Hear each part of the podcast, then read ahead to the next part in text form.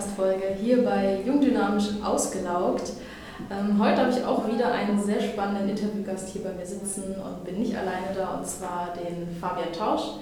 Fabian hat einen äh, ja, sehr erfolgreichen Podcast, den Jungunternehmer Podcast. Und inzwischen auch ja, eine, ein Programm für junge Gründer hier in Berlin ähm, zusammen mit gestartet und leitet die auch, soweit ich weiß, ähm, das YEP-Programm, das Young Entrepreneur Program mit der Code University. Und ja, das Ganze mit 22, 22 Jahren. also Respekt, ähm, super spannend. Ähm, und ja, hast du zu den Hard Facts noch was Wichtiges hinzuzufügen? Ja, Tatsache, der deutsche Podcast, äh, den gibt es zwar noch, aber ich fühle ihn nicht mehr. Also ah, ich hatte okay. Da irgendwann so das Gefühl, okay, es ist so krass in meiner Komfortzone, jetzt auf Deutsch Inhalte zu produzieren. Deswegen habe ich das sein lassen und mhm. habe was Neues auf Englisch gemacht. Ähm, prinzipiell ähnliches Prinzip. Es ist, äh, der Podcast heißt Digital Leaders und es geht quasi darum, der Slogan ist immer so ein bisschen Interviewing the Digital Leaders of Today to Educate the Digital Leaders of Tomorrow. Mhm. Das sind halt Interviews mit erfolgreichen Gründern, Top-Managern, ähm, Top-Sportlern, Top-Künstlern, so alles durcheinander gemixt. Anfangs eher mehr so aus der Businesswelt, weil da bin ich einfach besser, deutlich besser vernetzt als, als in der Kunst- oder Sportwelt. Mhm. Nichtsdestotrotz gibt es da so ein paar Ausreißer und ähm, genau, das ist quasi so mein aktueller Podcast äh, zum Programm dazu, das ich mit Thomas Bacham oder Code University gegründet habe für junge Unternehmer, genau. Mhm. Ja, cool. Ist das ein festes Programm, was Sie durchlaufen oder eher eine Begleitung individuell? Oder? Es ist ein Einjahresprogramm, das wir machen für 17- bis 23-jährige Unternehmer. Mhm. Die laufen alle im selben Zeitraum, sind jetzt 28 Teilnehmer im ersten Jahr. Mhm. Und es geht halt vor allem darum, also jeder hat so seinen individuellen Stand natürlich auch und sein individuelles Unternehmen. Also sind jetzt nicht alle, werden danach nicht alle Coaches, werden danach nicht alle Tech-Unternehmer und werden danach nicht alle XY, sondern die meisten haben schon was, was sie wirklich auch, auch äh, schon nutzen und machen und vorantreiben. Also haben so ein, zwei Leute, die auch bei Höhle der Löwen sind bzw. waren. Wir haben ähm, Leute, die in der Presse recht bekannt sind etc. Aber es ist vor allem der Fokus darauf, ihnen die Möglichkeit zu geben, ein Netzwerk in jungen Jahren aufzubauen, also aus anderen jungen Leuten, aus Experten, aus erfolgreichen Unternehmern und vor allem sie auf die, auf die weite Welt vorzubereiten. Und zwar tatsächlich auch mit Themen, die du im Podcast behandelst, wo es viel um die persönliche Komponente geht, äh, wie die sich weiterentwickeln können und nicht immer nur, okay, wo kriege ich meine nächste Million her, sondern halt auch, wie bringe ich eigentlich meine Werte, meine Visionen mit ins Unternehmen und wie gehe ich mit dem ganzen Stress, der sich entwickelt, eigentlich um. Mhm. Ja, wenn du sagst 17 bis 23, das ist ja wirklich sehr jung. Sehr jung. Aber da kannst du noch ein bisschen was reißen und es ja. ist halt vor allem so ein Punkt, in dem Alter bringt es dir halt niemand bei. Mhm. Und wenn wir halt sehr früh anfangen, haben wir vielleicht auch die Chance, dass ein paar Leute damit besser umgehen können. Mhm. Und darauf sind wir so ein bisschen drauf. Ja, ja mega. Ich finde, das fehlt auch total im Schulsystem. Irgendeine Komponente, die äh, einem ja, hilft, seine Persönlichkeit zu entwickeln oder auch zu lernen, mit Leistungsdruck umzugehen. Äh, also, ja. Ich glaube halt, es ist super schwer, ins Schulsystem einfach so einzugliedern. Mhm. Ich glaube, wir sind uns alle einig, dass das Schulsystem äh, schwierig ist. Nichtsdestotrotz ähm, kannst du es halt leider nicht von heute auf morgen umwerfen und neu denken. Dementsprechend das ist halt super schwer. Du müsstest ja eigentlich jedem einen persönlichen Coach geben. Ja, so, und wenn du dann überlegst, wie viele Schüler du hast, kannst du dir vorstellen, wie kompliziert das wird. Und da bin ich dann halt auch immer so ein Punkt, so, so ein Mensch, der sagt, okay, vielleicht ist es nicht nur das Schulsystem, sondern auch mhm. Eltern könnten sich drum kümmern. Ja, das, auf jeden äh, Fall. darf man manchmal auch dazu sagen. Es sind nicht immer nur die Schulen. Klar, das Bildungssystem ist der eine Part, aber ich glaube, gerade solche Komponenten sind halt echt was, wo man, wo man auch echt schauen muss, wo man zu Hause ansetzen kann. Und ich glaube, insgesamt muss es einfach nur mehr Beachtung bekommen. Also nicht nur, sondern es muss insgesamt mehr Beachtung bekommen, sodass die Leute halt auch dran geführt werden. Und ähm, dass vor allem in Deutschland auch weggeht, oh, ich habe einen Coach oder ich, eine, ich gehe zum Psychologen oder zum Psychotherapeuten, egal in welcher Stufe, wo es immer so ein bisschen auch äh, verurteilt wird, sich in den Bereichen quasi mhm. ähm, Hilfe zu holen oder mit jemandem auszutauschen. Ich glaube, das ist halt ein sehr gefährliches Thema, wenn du nämlich Angst hast zu sagen, dass du da hingehst, dann äh, wirst du halt auch sehr schnell damit wieder aufhören, mhm. wenn du dich damit nicht wohlfühlst. Ja, total. Hm, da haben wir gerade ein paar Hard Facts. Was wäre denn so ein Fun Fact über dich? ist immer super schwierig, das, äh, also Gut, äh, was, was jetzt nicht so viele Leute wissen, ist zum Beispiel, dass ich einen äh, Katamaranschein habe. Also ich könnte mir theoretisch, wenn ich ihn irgendwo wiederfinden würde, auch irgendwo einen Katamaran leihen. Ich meine, Ende der 5. und 6. Klasse gemacht, ob ich das noch so gut kann, weiß ich nicht. Aber vor allem, weil es damals auf Französisch war und ich hatte sehr gesprochen Französischunterricht zu dem Zeitpunkt. Also von daher, sowas zum Beispiel wäre wahrscheinlich was, womit äh, viele Leute auch nicht rechnen. Nö, habe ich auch äh, noch in keiner Folge, die ich von dir gehört habe. Findest du auch gefunden. Ja, cool. Ähm, ich habe ja in deinen alten Podcast-Folgen mal ein bisschen nochmal rumgestöbert, jetzt auch gestern, und äh, bin auf eine gestoßen. Äh, wahrscheinlich weißt du, auf welche ich hinaus will. Auf jeden Fall. Ähm, genau, die war wie letztes Jahr im Sommer. Ähm, da hast du ja. eine Folge gemacht, ne, so ich mache hier mal Bremse, bevor ich ähm, auf den Burnout zurassel. Und ähm, in der Folge erklärst du ja so ein bisschen, ja, wie du das gemerkt hast, dass es für dich so den Moment gab, wo du das Gefühl hattest, okay, ich identifiziere mich viel zu krass mit meinem Business und umgebe mich nur noch so mit Menschen, die irgendwie was damit zu tun haben. Ähm, Gab es für dich noch Komponenten, die für dich so Warnsignale waren, dass du es so früh gemerkt hast, weil bei vielen muss es halt ja echt erst knallen, bis sie was machen. Die Frage ist, hat es bei mir geknallt und ich habe es nur anders wahrgenommen, okay. das weiß man ja nie. Ähm, das ist ja immer so dieses, du kannst ja nicht genau definieren, wann hat es geknallt, wann nicht, aber was ja, für mich halt. körperliche Symptome Ja, das ging noch. Also ich habe schon auch, auch aktuell immer wieder Phasen, wo ich mir denke, okay, ich will jetzt gerade nicht unbedingt aufstehen, ich habe gerade keinen Bock zu arbeiten, ich fühle mich gerade so ein bisschen auch mental überlastet, weil zu viel gleichzeitig passiert, was echt ähm, doch auch viel Verantwortung mit sich bringt. Und dementsprechend das Witzige ist, ähm, so viel Gedanken ich mir darüber mache, das zu verhindern, ist, man rutscht trotzdem immer wieder so ein bisschen in die Richtung, mhm. muss sich halt rechtzeitig auch wieder daraus wegbewegen.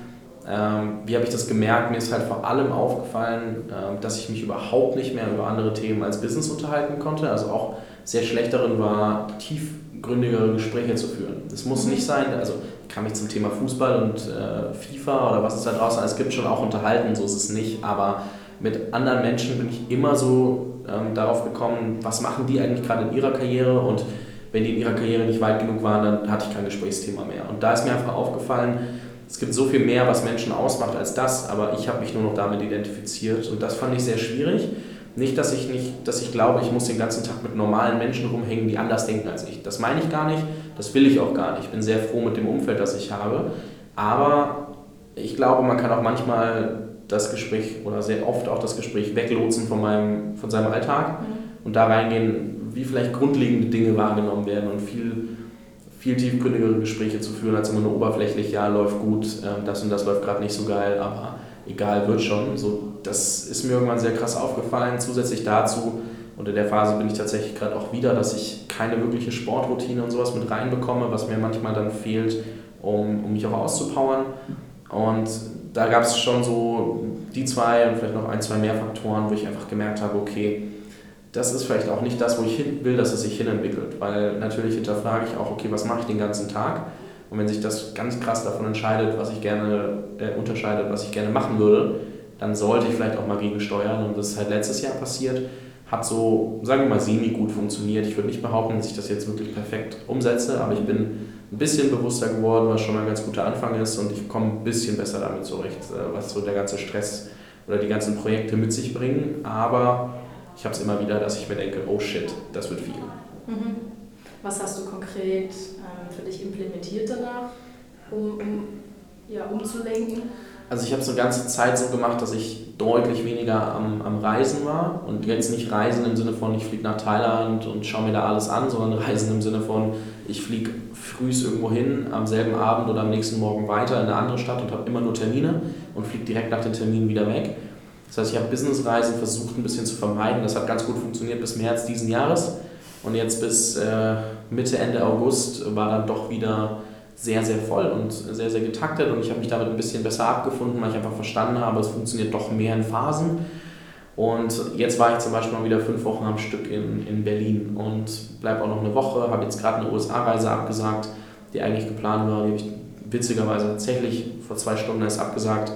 Und ähm, mache halt auch ein bisschen was dafür, dass ich mehr Routine reinbekomme. Ich bin zwar ein Mensch, der sehr schlecht darin ist, Routinen einzuhalten, aber ich merke schon, dass es mir was bringt, wenn ich den ganzen Tag oder über Wochen hinweg an einem Ort rumrenne, weil wie stressig äh, so Businessreisen manchmal sein können, wenn man den ganzen Tag unterwegs ist, merkt man halt erst, wenn man mal eine gewisse Zeit an einem Ort ist. Und jetzt bin ich kein klassischer Berater oder sowas, der das irgendwie machen muss, sondern ich mache das immer freiwillig und manchmal denke ich mir so, okay, ich sollte einfach besser priorisieren und ich glaube, das war so der allerwichtigste Part, ein bisschen mehr Priorisierung reinzubekommen, auch wenn das, wie gesagt, so semi gut funktioniert hat. Mhm. Ja, deswegen war ich umso äh, erfreuter, als du zugesagt hast, dass wir uns sogar hier äh, face-to-face in Berlin treffen können. Ähm, ich dachte, ach, der ist bestimmt unterwegs, aber ähm, voll cool, dass das geklappt hat. Ja, du hast schon gesagt, ähm, das hat nur in Teilen gut geklappt. Mm, wie war das bei dir? Hattest du, ähm, also ich kenne das oft von gerade von Selbstständigen, die auch sagen, boah, ich muss mal wieder ein bisschen runterkommen von diesem ähm, Radern, von diesem Rad, von dem Rennen und immer mehr wollen. Aber ich habe Angst, wenn ich dann weniger mache, dass dann alles liegen bleibt, dass, dass ich nicht vorankomme ähm, und dann verfalle ich doch wieder in so ein, so ein Rattern. War das bei dir auch ein, oder ist das ein Punkt bei dir? Wie gehst du damit um? Naja, eine Sache, die man sagen muss, ist natürlich, ähm, gerade wenn man selbstständig ist und wirklich alles an einem selber hängt, dann, äh, wie der Name schon sagt, musst du halt echt manchmal ein bisschen aufpassen, wenn du es nicht schaffst, Systeme und Prozesse zu schaffen, dass du nicht wirklich äh, in die Falle gerätst, dass dann wirklich alles liegen bleibt. Ich glaube, worin ich sehr gut bin, ist alles, was wirklich, wirklich unwichtig ist, einfach wegzulassen. Also ich bin jetzt nicht so der Typ, der 20 Stunden für eine 0,01% Verbesserung irgendwo arbeitet. Ich arbeite immer an großen Projekten, die teilweise viel Zeit brauchen, aber wenn eins davon durchgeht, dann ist es halt was, wo es wirklich einen Einfluss auf mein, mein ja, aufs, aufs Unternehmen, auf mich als Person, auf alles, was passieren kann, hat. Und das ist halt was, wo ich sehr gut drin bin. Natürlich bleiben dadurch mal die ganz kleinen Aufgaben liegen und ich muss dann mal gesammelt in ein, zwei Tagen alles machen, was, äh, was, was äh, angefallen ist. Aber ich habe mir dadurch so ein bisschen mehr Freiraum auch in meinem Tag geschaffen, weil ich nicht jeden Tag eine Million kleine Aufgaben mache, sondern weil ich mich eigentlich auf die großen Dinge fokussiere. Da gibt es natürlich auch Phasen, in denen funktioniert das besser und, und mal schlechter. Dadurch bin ich aber ein bisschen aus diesem klassischen Alltagstrott rausgekommen, dass ich wirklich 24-7 an diesem Laptop sitze und davon nicht mehr wegkomme. Ich bin auch jetzt nicht so der Typ, der gut darin ist, hinterm Laptop zu sitzen. Deswegen ja, ich treffe mich lieber mit Leuten und stoße Dinge an, weil ich die richtigen Leute treffe, die auch Sachen entscheiden können. Ähm, wenn ich dann mal so eine Präsentation vorbereiten muss oder so, dann dauert das sehr lange, weil ich einfach schlecht bin in Präsentationen. So, dementsprechend versuche ich das auch irgendwie immer, immer loszuwerden. Bei Young Entrepreneurs Program zum Beispiel oder auch bei meinem Podcast, dadurch, dass ich da immer viel ähm, weiterverarbeite und, und also beim Podcast viel weiterarbeite, verarbeite, auch bei den Videos etc., habe ich natürlich jemanden irgendwann mit reingenommen, der mir da Arbeit abnimmt. Bei Young Entrepreneurs Program haben wir auch jemanden als, als äh, Orga und strukturierte äh, Person, die mir da doch unter die Arme greift, was, was sehr angenehm ist, wodurch ich einfach deutlich mehr Freiraum habe und so ein bisschen von dem ganzen Kleinkram wegkomme, um mich von dieser selbstständigen, ich nenne es jetzt mal Falle, äh, fernzuhalten, auch wenn es wie alles andere mal besser, mal schlechter funktioniert. Mhm. Also ein bisschen auch ähm, Schutzmechanismen von außen äh, sich einrichten. Ja, nichtsdestotrotz ist natürlich genug Verantwortung da, wo du dann halt auch echt mal mhm. Äh, in die Bresche springen musst und das ein oder andere Mal auch, auch mehr, als dir vielleicht lieb ist, äh, an einer Aufgabe arbeitest, äh, die eigentlich vielleicht jetzt nicht dein Fokus sein sollte. Mhm. Hm, hast du so konkrete Tools oder es gibt ja alle möglichen Produktivitätstippstrukturen, irgendwie so Techniken wie äh, One Thing oder ähm, Eat That Frog ist ja so ähnlich oder sechs Wochen Fokus, super früh aufstehen. Hast, nutzt du da was Bestimmtes oder? Ähm, es gibt immer wieder so Phasen, wo ich mir denke, ich muss das jetzt ausprobieren mhm. und dann denke ich mir immer wieder, boah, nee, kein Bock drauf. Also eher nein, ja. ähm, einfach weil ich auch irgendwann aufgehört habe, immer zu, auf, auf Tages- oder Stundenbasis zu beurteilen, wie produktiv war ich denn jetzt genau, weil ich das halt auch sehr ungesund finde und mir echt denke, ganz ehrlich, wenn ich große Dinge anstoße, dann kann ich manchmal in einem Tag nicht sagen, ob das jetzt super produktiv war oder nicht, sondern ich sehe es halt in zwei Wochen, wenn ich das Meeting habe, um das es eigentlich geht. Und habe mich ein bisschen davon distanziert und gucke immer, wo will ich eigentlich hin, welche Dinge kann ich dazu gerade anstoßen und was kann ich machen, dass die vorangehen. Und ganz ehrlich, manchmal schiebe ich so eine Präsentation auch bis zum letzten Tag halt auf, dann ist es halt semi-produktiv, aber irgendwie bewegt sich das trotzdem voran. Und ähm, deswegen, nee, krasse Produktivitätstools nutze ich nicht, weil mich die tatsächlich auch immer wieder in so diesen Stress und Rhythmus reinpushen, wenn ich sage, ich muss das jetzt jeden Tag so machen. Ich weiß, es gibt viele Leute, die profitieren sehr stark davon, weil sie sagen, okay, ich habe meine Routine, aber so krasse Routine, weiß ich nicht, habe ich in meinem Alltag einfach nicht und möchte ich ganz ehrlich derzeit auch nicht haben. Ja, super cool, dass du da so eine ehrliche Antwort gibst, weil ich kenne viele, die auch immer wieder sowas ausprobieren. Ähm, ich habe selbst auch einiges mal ausprobiert und mich genau wie du sagst eher dann gestresst, weil ich gemerkt habe, boah, ich kann es nicht einhalten, ähm, mich nicht an den Plan halten und mir dann ja, ein schlechtes Gefühl gemacht, weil ich denke, bei anderen klappt es ja, die Methoden müssen noch gut sein. ähm, ja. Die Methoden sind bestimmt auch gut, aber ich glaube, es ist halt für jeden mhm. selbst. Äh, ich bin jetzt nicht der disziplinierteste Mensch, dementsprechend fällt es mir auch super schwer, Disziplin bei solchen Tools oder äh, was auch immer dann Methoden äh, anzuwenden und, und aufzuweisen und dementsprechend ist es einfach, ja, manchmal, manchmal klappt es für eine Woche und manchmal halt auch nicht. Wenn du angefangen hast, dein, ja, dein, deine Pläne etwas, wie soll ich sagen, zu strukturieren oder eben nicht zu allem Ja zu sagen. Wie hat denn das Umfeld darauf reagiert? Also gab es da auch verwunderte Reaktionen oder Leute, die sagen, was ist jetzt auf einmal los? Das Spannende ist dann, am ehesten machst du dir den Stress ja selbst. Mhm. Du glaubst ja immer, dass irgendwer das jetzt verlangt und dass irgendwer blöd reagiert, wenn irgendwas passiert. Und am Ende, ich habe zu ein paar mehr Sachen Nein gesagt. Ich bin tatsächlich jetzt in zwei Tagen eigentlich bei einem Event vom, vom Prinz der Niederlanden und Co. eingeladen. Also auch Startup-Bereich, jetzt nicht irgendwas was Verrücktes, aber ähm, ich habe es abgesagt und das ist halt so, ja, ist in Ordnung. Wenn jemand keine Zeit hat, hat er halt keine Zeit oder wenn es halt keine Priorität hat, hat es halt keine Priorität. Und ich sage halt auch echt zu Personen manchmal Nein, wo ich mir denke, da würde ich gerne Ja sagen, aber irgendwie weiß ich, es ist eine schlechte Entscheidung. Und klar, manchmal findet es jemand vielleicht nicht so cool, so zum Beispiel der, mit dem ich jetzt in die USA fliegen wollte.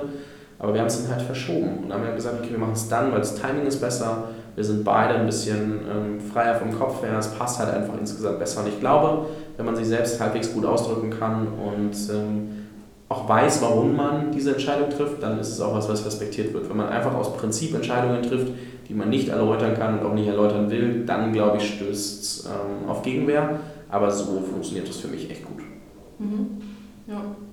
Und darüber reden, das hatte ich gerade im ähm, Interview mit Jakob eben auch, gerade beim Thema Stress, wenn man nicht mehr kann oder irgendwas einfach nicht machen will, statt zu grübeln und zu denken, boah, das kann ich doch jetzt nicht bringen, einfach drüber reden und ja, der größte, Stress, so der größte Stress entsteht ja, weil wir uns irgendwas im Kopf zusammenspinnen und irgendwelche ja. Hypothesen im Kopf haben, wo wir glauben, und das ist meistens halt immer der Worst Case, den wir uns ausmalen, dass das eintreten wird. Und dann sprichst du mit Leuten und, und klärst dir so Themen und merkst, oh, es war echt überhaupt nicht so. Die haben ganz anders darüber gedacht. Es war so viel einfacher und trotzdem hat das, glaube ich, jeder von uns jeden Tag. Und das ist auch super schwer, weil es jedes Mal Überwindung ist, darüber zu sprechen, das zu, anzugehen, das Thema und, und das wirklich aus der, aus der Welt zu schaffen für einen selbst. Mm, dann ein bisschen ein anderes Thema, gerade für jüngere Leute, so nach der Schule oder auch ähm, dann nach dem Studium steht immer die Frage, was mache ich jetzt? Und da steht so Stre Zukunftsstress. Ähm, und du hast ja relativ früh, so scheint es jetzt, wenn man noch nicht mehr über dich weiß, einen sehr klaren Weg getroffen. Ähm, wie bist du überhaupt da hingekommen und was würdest du Leuten, jungen Leuten empfehlen oder raten, die sich so verloren fühlen und nicht wissen, in welche Richtung es gehen soll? Also der Weg war alles andere als klar, weil als ich Abi gemacht habe, das war 2015, ist auch noch nicht so lange her, ähm, jetzt vier Jahre, habe ich eigentlich nur Karriere im Kopf gehabt. Das liegt daran, dass in meiner Familie mein Opa recht hoch bei, der, bei Siemens war, meine Eltern das so ein bisschen, bisschen ausgelassen haben, den Karriereweg, und ich dann so ein bisschen die Hoffnung war, weil mir Schule immer leicht fiel, weil das echt gar kein Problem war, auch wenn ich dann im Abi einfach keinen Bock mehr hatte und 40 Prozent der Zeit gefehlt habe, weil ich äh, lieber zu Hause geschlafen habe. Das haben meine Eltern jetzt nicht so lustig gefunden, aber es hat äh, alles in allem funktioniert und ich war jetzt kein schlechter Schüler. Dementsprechend war ich so ein bisschen die Hoffnung, was das Thema Karriere und, und den klassischen Weg äh, betrifft.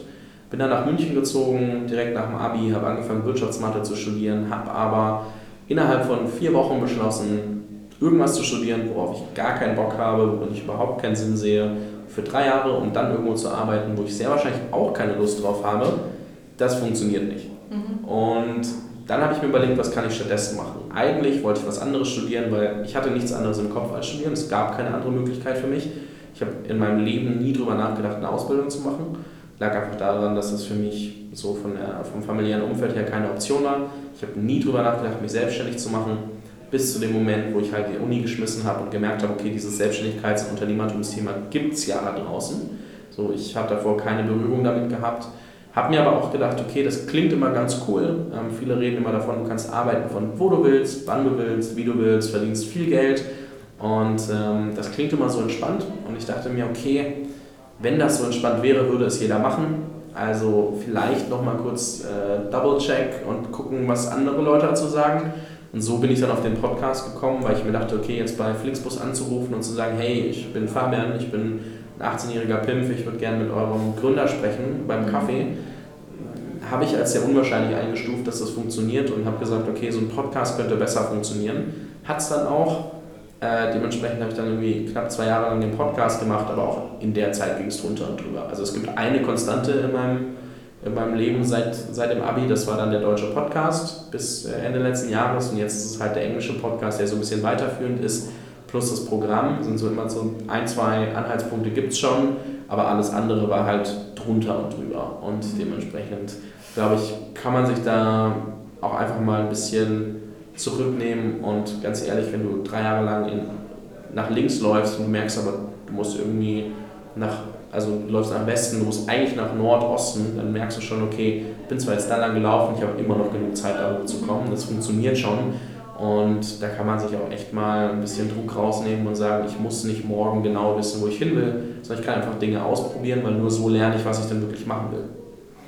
Ja, ja ausprobieren ist, glaube ich, ein ganz wichtiges Stichwort, was viele vergessen oder eben auch denken, ähm, nicht machen zu dürfen irgendwie. Ich hatte, war ich völlig baff irgendwie, da schrieb mir eine ähm, relativ junge Followerin, glaube ich, bei Instagram, sie wüsste nicht, was sie machen soll jetzt nach der Schule und ähm, hatte ich gefragt, ja, hat sie denn schon eine Richtung und dann war sie doch schon relativ konkret, äh, hatte sogar Praktikum gemacht und sagte dann aber, äh, ja, ich finde es zwar cool, aber ich weiß nicht, ob ich das bis zur Rente durchhalten kann in der Branche.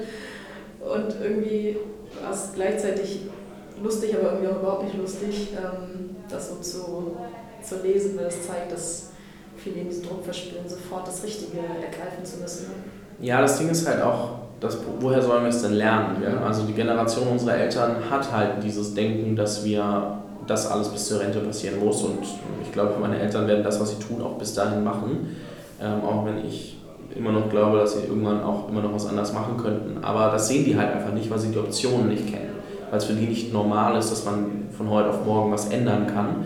Und ich glaube, dadurch merkt man das erst so nach ein paar Jahren nach der Schule, wenn man ein bisschen mehr gesehen hat, gesehen hat, dass andere das auch machen. Und du hast ja immer nur so ungefähr deine Altersstufe als Freundeskreis und selten, dass du in der Schule jemanden hast, der drei Jahre älter ist, der dann dein bester Kumpel ist. Und dadurch ist es halt auch so, dass es einfach nicht wirklich möglich ist zu verstehen, dass Leute auch ihre Sachen switchen können, egal ob Studiengänge, ob, ob Ausbildungen, ob Jobs. Und ich glaube, dass das Verständnis wird sich bei vielen Leuten erst nach vier, fünf, sechs Jahren außerhalb der Schule entwickeln und ich merke es ja auch bei mir. Also ich bin ja jemand, der jetzt doch irgendwie ein bisschen verrücktes Zeug macht, was wahrscheinlich die meisten meiner mit, ehemaligen Mitschüler sagen würden. Und viele haben aber trotzdem angefangen mal zu fragen, so, hey, was machst du da eigentlich? Wie funktioniert das? Warum kommst du damit durch? Und wieso zur Hölle triffst du als 22-jähriger Knirps den Vorstand von Siemens? So, da gibt es schon immer so ein paar Dinge, die für die auch nicht so ganz zusammengehen, aber die fragen dann schon so langsam mal nach und beobachten das. Also es ist echt verrückt. Ähm, ich bin in meiner Heimatstadt ab und zu mal Gesprächsthema, weil irgendwer mit irgendwem darüber spricht, was ich denn eigentlich den ganzen Tag mache. Es ist interessant, das mitzubekommen, weil ich wohne seit vier Jahren nicht mehr dort und bin zwar immer mal wieder dort, aber ich bin ja nie da, wenn die darüber reden. Und den Leuten fällt das schon auf. Die beobachten das und so langsam fangen sie dann auch an zu überlegen, okay, wie können sie das für sich nutzen? Und dann erst fangen die halt auch an zu überlegen, okay, vielleicht muss ich mich jetzt nicht für immer entscheiden, aber vorher ist das ja super schwer für die auch zu verstehen. Deswegen verstehe ich vielleicht auch, wenn die Followerin jetzt 18, 19, 20 ist, woher das kommt. Glaube aber auch, dass sich das irgendwann lösen wird, wenn man merkt, okay, heutzutage ist es nicht mehr so, dass alles bis zum Ende passieren muss. Du hattest eben schon ähm, nochmal das Thema Eltern angerissen und vorhin auch erwähnt, dass so die große Hoffnung warst in der Familie, was Karriere angeht. Ähm, wie bist du denn da mit umgegangen? Ähm, haben die gesagt, okay, mach, mach einfach? Wahrscheinlich. Also es war recht in Ordnung, dass ich okay. gesagt habe, das Studium mache ich nicht äh, weiter. Das war in Ordnung. Natürlich war das Ziel, okay, im nächsten Jahr dann irgendwas anderes zu finden, was ich jetzt auch studieren will über längeren Zeitraum und auch durchziehe. Es war natürlich ein bisschen komisch, als ich gesagt habe, ey, ich studiere jetzt ein Jahr lang nicht. Also was ich gemacht habe, ist, ich bin zu meinen Eltern gegangen und habe gesagt, okay, ich probiere jetzt ein Jahr lang aus, was ich machen will, probiere verschiedene Sachen und ich werde nichts studieren. Und wenn ich es in einem Jahr nicht schaffe, irgendwas hinzubekommen, dann werde ich anfangen zu studieren. Und dann beuge ich mich dem, dass ihr sagt, okay, ihr wollt, dass ich studiere. Bis dahin finde ich es cool, wenn ihr mich irgendwie unterstützen könntet, dass ich ausprobieren kann. So, da habe ich ein bisschen klassische Unterstützung wie, wie ein Student halt auch bekommen, so wenn die Eltern sich das leisten können. Es ging, also jetzt nicht so, dass meine Eltern reich sind, aber für das hat es irgendwie gereicht. Und ähm, habe parallel noch als Freelancer für eine große Lifestyle-Brand mit drei Streifen gearbeitet und habe dadurch so ein bisschen Geld gehabt, habe viel zur Seite gelegt und dann reinvestiert, wenn mir eingefallen ist, wofür ich es brauchen könnte. Und habe den Podcast online gebracht, also ziemlich genau zum regulären Semesterstart. Also war das schon so, okay, meine Eltern haben gesehen und auch meine Großeltern, okay, der macht auch was. Weil sonst ist ja immer das, die Gefahr ist ja, dass ich jetzt da überlege, was ich tun will. Dann sitze ich da fünf Monate und man versteht einfach nicht, arbeite ich, schaue ich den ganzen Tag Netflix oder was tue ich eigentlich? Und so war recht schnell klar, okay, der Junge nutzt die Zeit auch. Mhm. Und es hört sich jetzt nicht ganz verkehrt an. Und spätestens als sowas wie zum Beispiel der Gründer von Flixbus oder so, was auch meine Oma mal gehört hat, dass diese Firma existiert, äh, im Podcast war, war es dann schon auch so, dass es so ein bisschen an Wertigkeit gewonnen hat. Und so war, okay, das kann man sich anhören, vielleicht nicht ganz perfekt. Ich glaube, meine Interviews sind seitdem deutlich besser geworden. Und es war aber so erstmal akzeptiert, dass ich nicht direkt studiere. Und dann ist der Podcast größer und größer geworden und natürlich kam trotzdem regelmäßig die Frage, was passiert, wenn das nicht funktioniert. Anfangs hatte ich darauf natürlich keine Antwort. Und dann dachte ich, ja, dann gehe ich halt studieren. So ist auch nicht schlimm, aber wäre natürlich schade um das Jahr und bla. Man denkt ja immer, man muss alles morgen richtig machen. Das ist genau das, was wir gerade besprochen haben. habe ich äh, gesagt, okay, so habe ich halt eine kleine Lücke im Lebenslauf.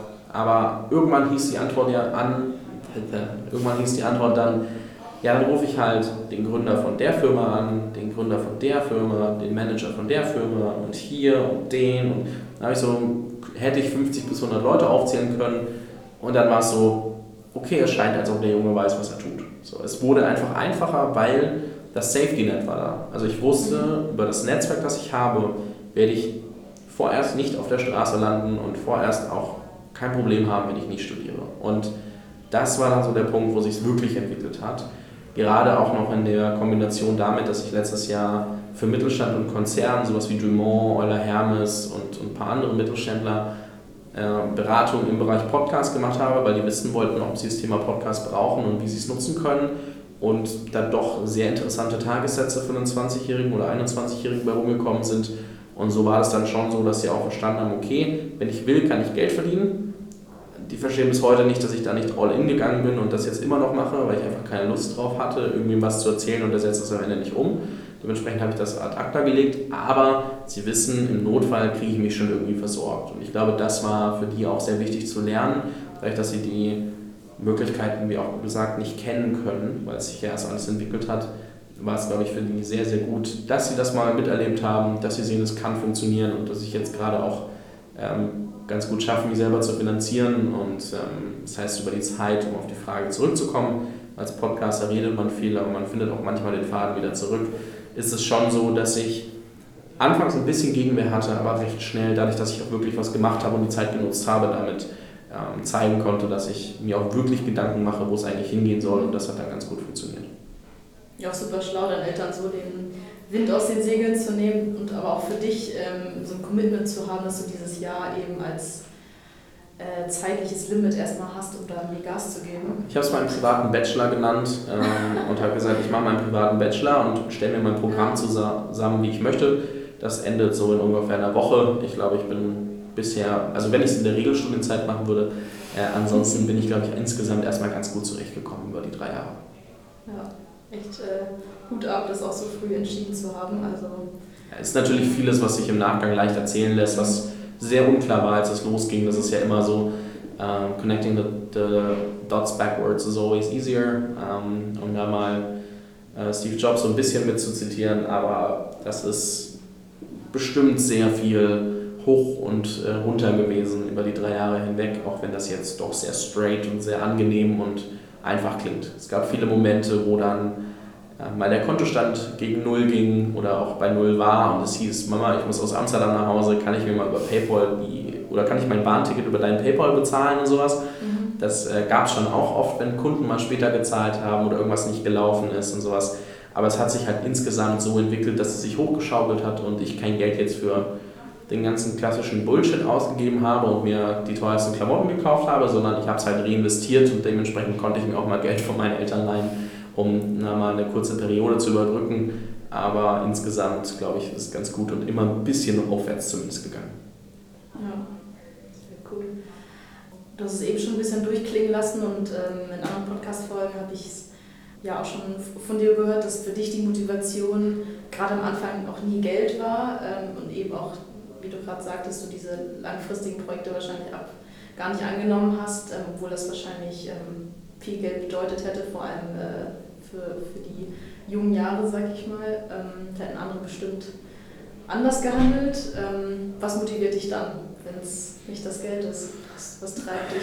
Das Ding ist halt, ich bin felsenfest davon überzeugt, dass selbst wenn ich heute, also heute, ich verdiene immer noch Geld, also es ist nicht so, dass ich von 0 Euro im Monat lebe, aber es ist halt so, dass ich sage, ich muss nicht heute Porsche fahren. So. Erstens reizt mich nicht unbedingt und äh, zweitens, wenn ich mir einen Porsche, also wenn ich Porsche fahren will, dann kann ich ihn mir auch für ein Wochenende ausleihen im Notfall. Also ich muss ihn halt nicht heute bar bezahlen können. So, das ist immer so ein konkretes Beispiel. Erstens, also gut, ich muss wie gesagt kein Porsche fahren allgemein, aber ich glaube, das äh, beschreibt schon mal ganz gut so, wenn ich, wenn ich wirklich das Bedürfnis nach einem Erlebnis habe, dann kann ich es meistens irgendwie anders auch finanzieren und muss es nicht immer für immer haben.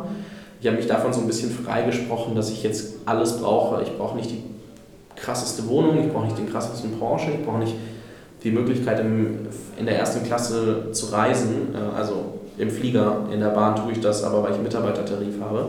Dadurch äh, lohnt sich das dann irgendwie.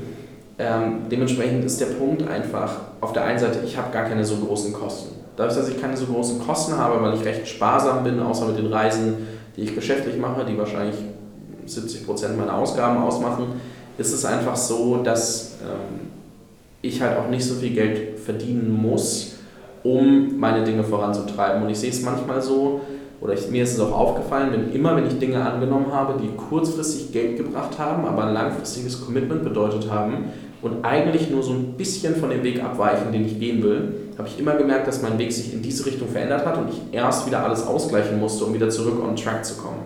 Und ich habe irgendwann gemerkt, das ist es einfach nicht wert. Es kann sein, dass ich mal einen Vertrag aufgelöst habe und all das Geld, das ich eigentlich in den letzten zwei, drei Monaten habe, verdient habe, zurückgezahlt habe, weil ich gemerkt habe, ey, es passt einfach nicht. Ich habe also zwei, drei Monate verschwendet. Ich, ich habe gemerkt, ich bin nicht so gut darin, ich habe da nicht so Bock drauf und ähm, es bringt mich einfach nur weg von dem, was ich eigentlich machen will und habe da viele Projekte in dem Bereich, die mich mit Geld gelockt haben, einfach auch dann in der Folge abgelehnt und und gemerkt, okay, ich komme besser voran, wenn ich mir überlege, wo will ich eigentlich hin, was will ich den ganzen Tag machen. Das habe ich wahrscheinlich noch nicht zu 100% rausgefunden, aber ich bin ein bisschen besser geworden darin und mich darauf zu konzentrieren, weil ich auch der Meinung bin, ich muss, also ich werde langfristig mehr Geld auch damit verdienen können, wenn ich die Dinge, die ich gut kann, einfach wirklich so gut kann, dass es ähm, ja, auch einfach einen wirklichen Mehrwert für andere schafft. Also ganz ehrlich, es gibt so viele da draußen, die könnten jetzt eine Online-Marketing-Agentur machen, die könnten jetzt, keine Ahnung, äh, anderen erklären, wie Podcast funktioniert und so ein Kram, aber für mich sind das Dinge, die so ganz kleinen äh, Impact auch haben. Also für mich persönlich ist es was, ich bin sehr gut darin, Leute zusammenzubringen und zusammenzupuzzeln, die miteinander sich zusammensetzen müssen, um strategisch voranzukommen, um gemeinsam zu wachsen. Also könnte ich zwar alles, was ich an Expertise vielleicht habe, auch irgendwo verkaufen, aber ich habe mich dagegen entschieden, weil ich weiß, das ist das, worin ich gut bin. Ich weiß noch nicht, wie ich das monetarisiere, keine Ahnung. Aber ich weiß, dass wenn ich das irgendwie weitermache und da äh, meinen Status und meine, meine Expertise und auch meine Brand so ein bisschen ausweite, hat das viel, viel mehr Potenzial, was daraus entstehen kann, als wenn ich jetzt heutzutage mich davon wegbewege, nur weil ich heute mit den Expertisen im Bereich Podcast oder was es alles gibt, Geld verdienen kann. Und auch wenn ich noch nicht weiß, wie ich das zusammenpuzzle, glaube ich einfach, dass es für mich der, der sinnvollere Weg ist, was zu verfolgen, worauf ich Bock habe, wo vielleicht noch nicht unbedingt viele Modelle da sind, wie man wirklich Geld verdient. Und ähm, das auch voll in Ordnung ist für mich, weil ich, weil ich damit auch so klarkomme.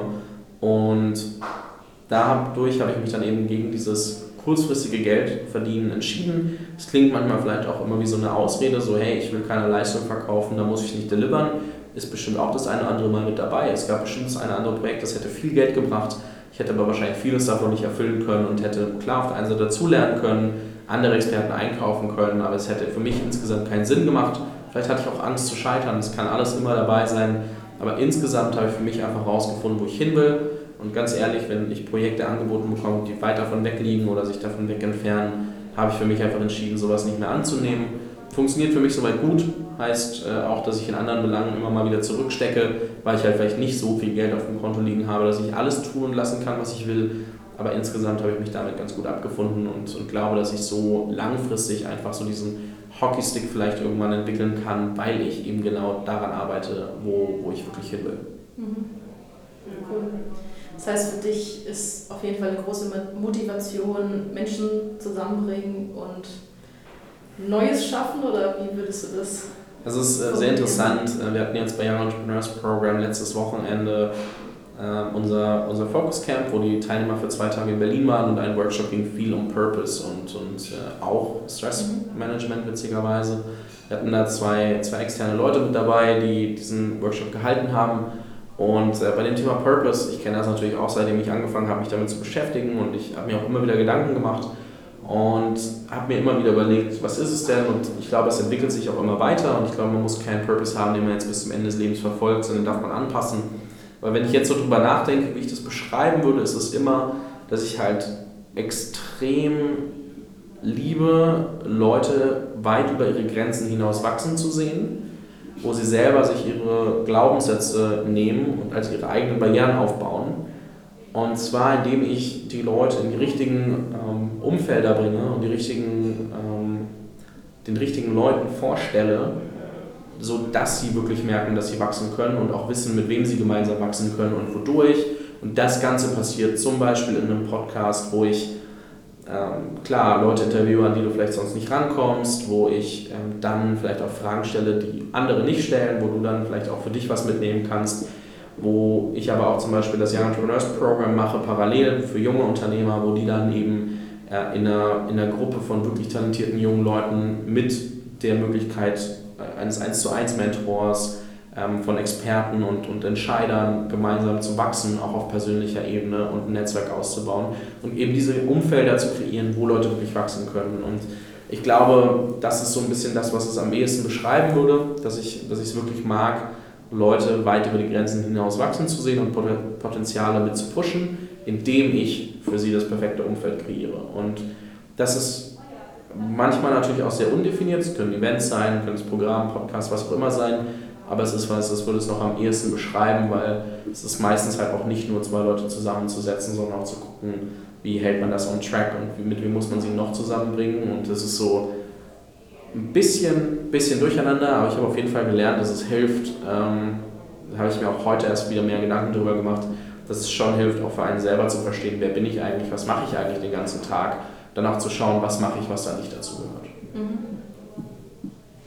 Ja, sehr, sehr schön finde gerade dieses Thema Purpose, hast du ja gesagt, ähm, sein Warum, das ist ja eh so ein, fast schon so ein Unwort, ja. das zu haben, finde ich auf jeden Fall auch wichtig, aber eben auch nicht, dass es wie die Berufswahl direkt schon so, dass man jetzt einen druckreifen Titel für ein Buch haben muss, den man sein ganzes Leben lang ähm, mit sich führt, aber eben grob eine Ahnung hat, der eben so diesen Rahmen schafft. Am Ende hast du ja immer dieses, also nehmen wir mal Golden Circle, Simon Sinek, ja. du hast das Warum, du hast das Wie und du hast das Was und so kannst du es für dich aufgliedern. Das Was kann sich ändern, das Wie kann sich ändern, das Warum kann sich ändern. Aber du kannst es halt besser zusammenpuzzeln und auch strukturieren, weil viele, die sagen, sie haben ihr Warum, die kommen über was sie machen und wie sie es machen und selten warum sie es machen. Aber in der Kommunikation überzeugst du vor allem, wenn du erklärst, warum du was machst und dann erst einleitest, wer bist du. Weil ich kann mich vorstellen, hey, ich bin Fabian, ich mache einen Podcast und ein Programm. Oder ich kann mich vorstellen, hey, ich bin Fabian, ich habe mega Bock und liebe es einfach zu sehen, wie Leute Potenziale entfalten, die sie selber gar nicht kennen und ihre eigenen Barrieren umgehen, indem man sie in die richtigen Umfelder äh, setzt. Und das ist genau der Grund, warum ich diese Umfelder kreiere und mich darum kümmere, dass sie zum Beispiel durch einen Podcast oder durch ein Programm gefördert werden. So, das ist jetzt auch einfach ad hoc gesagt, aber ich glaube, es klingt deutlich besser als, hey, ich bin Fabian, ich mache einen Podcast und ein Programm. Hängen.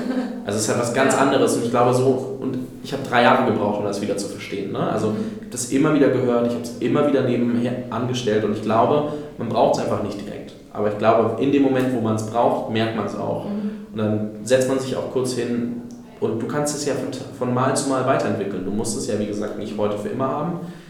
Aber ich habe mir ist am Sonntag, und wir haben jetzt Dienstag, ist mir erst aufgefallen, wie wichtig es eigentlich auch in so einer Beschreibung eines Selbst ist, wirklich sagen zu können, warum mache ich was und wie mache ich das und was ist es am Ende, was ich gerade mache. Und äh, das ist sehr, sehr spannend, weil ja, am Ende nimmst du die Dinge eher erst dann wahr, wenn du für dich der richtige Zeitpunkt ist. Mhm. Ich hatte gerade einen Gedanken, jetzt ist er weg. Das, das kenne ich. Das passiert mir ungefähr in jedem Interview. Ja. ähm. Genau. Ich finde, wo es vor allem hilft, dieses, dieses eigene Warum oder wozu zu kennen, ist vor allem auch in Situationen, wo es einfach schwierig wird, wo man Stress hat, wo man äh, sich anstrengen muss. Wenn man da ein Warum hat, warum man das macht, dann kann man sich da einfach viel, viel besser nochmal durchhangeln bis zum nächsten Checkpoint, wo man mal wieder durchatmen kann. Ich habe das auch so immer wieder, auch wenn ich sage, die Sachen, die ich mache, halt mega mag und, und voll dahinter stehe, dass ich auch mal komplett kaputt bin mhm. und das passiert auch öfters, aber ich glaube insgesamt, ähm, wenn du so ein bisschen verstehst, dass du Dinge machst, äh, die du magst und worauf du Bock hast und so ein bisschen wenigstens weißt, warum, hast du schon recht, das hilft auf jeden Fall. Ja, ja dann würde ich sagen, ähm, vielen lieben Dank für das Interview und vor allem für deine äh, sehr ehrlichen Antworten. Dass du dir die Zeit genommen hast für den Interview, für den Interview, ich kann nicht mehr reden heute nach dem zweiten Interview, für das Interview. Ähm, genau, dein, deine Podcasts hast du schon erwähnt, die werde ich auf jeden Fall äh, verlinken für die, die äh, ja, den alten und bald den neuen noch nicht kennen. Gibt es sonst. Ähm, Der neue ist schon online. Ist auch schon online, okay. Seit Mai. Okay, sehr gut. werde ich beides verlinken und ja, gibt es wenn jetzt jemand zuhört, der für den das JEP spannend ist, da Möglichkeiten noch reinzukommen oder wann beginnt da wieder eine Runde? Also die nächste Runde beginnt im Februar, mhm. die Bewerbungsphase läuft bis äh, Ende November. Wir haben am Ende, wie gesagt, Bedingungen 17 bis 23, äh, eigene Projekte. Es geht nicht darum, dass, du, dass derjenige das nächste Facebook gegründet hat, sondern ich achte immer sehr darauf, wie gehen die Leute durchs Leben. Also suchen sie nach Lösungen für Probleme, die sie entdecken oder wollen sie einfach nur die nächste Million machen. Ich bin dann immer so ein bisschen, das ist so der eine Part, nach dem ich gucke, weil mit Lösungen kann man auch viel Geld verdienen, aber wenn du jetzt nur Sachen aus China importierst, ähm, meinetwegen Fahrradsättel und sie dann auf Amazon in Deutschland verkaufst, dann finde ich das ein bisschen langweilig. Muss ich nicht unbedingt fördern. Auf der anderen Seite juckt mich, ob du Sachen umsetzt. Es kann sein, dass du mal auf die Schnauze gefallen bist, es kann sein, dass es funktioniert hat. Das ist gar nicht so, so wichtig. Es geht nur darum, dass wenn du dein, dir so Träume vornimmst, dass du sie auch umsetzt und wirklich da was für tust, und äh, dann kannst du dich mal bewerben, kannst mal ein bisschen deine Story erzählen, findest du unter jeb.berlin und ähm, findest da auf jeden Fall die, die Bewerbung. Es ist alles auf Englisch, ist äh, am Ende ein Programm, das für, für Europa zählt, dementsprechend einfach mal, einfach mal auch überwinden, alles auf Englisch auszufüllen und äh, dann könnte es gut sein, dass du auch im Februar mit dabei bist. Also es ist ein Programm, was nicht nur für Berliner. Nee, das ist viel remote. Also ja, du kannst okay. eigentlich alles von zu Hause aus mitmachen, außer alle zwei Monate musst du mal in Berlin sein. Mhm. Da haben wir aber auch Partner, die die Reisen übernehmen. Also du kannst zum Beispiel Flixbus oder Flixtrain komplett for free anreisen. Und ähm, solche Sachen gibt es dann schon auch noch. Das heißt, äh, alle zwei Monate musst du es mal schaffen, spätestens nach Berlin zu kommen. Das sind aber auch gesetzte Daten, die kannst du dir anschauen. Ähm, die haben sie jetzt für, für die zweite Runde noch nicht ganz festgelegt. Aber ähm, am Ende ist es trotzdem so, dass es dann einen geregelten Ablauf hat und der Rest ist ähm, remote machbar, außer du hast irgendwie Lust mal, wenn wir irgendwo optional was anbieten, vorbeizuschauen. Klingt auf jeden Fall richtig spannend. Ich werde auf jeden Fall alles verlinken für dich. Wenn du da Interesse hast, melde dich da auf jeden Fall bei Fabian. Und ja, ich bin mir sicher, du konntest viel aus der Folge mitnehmen. Ähm, danke nochmal an dich. Und ja. Danke für die Einladung. Mhm.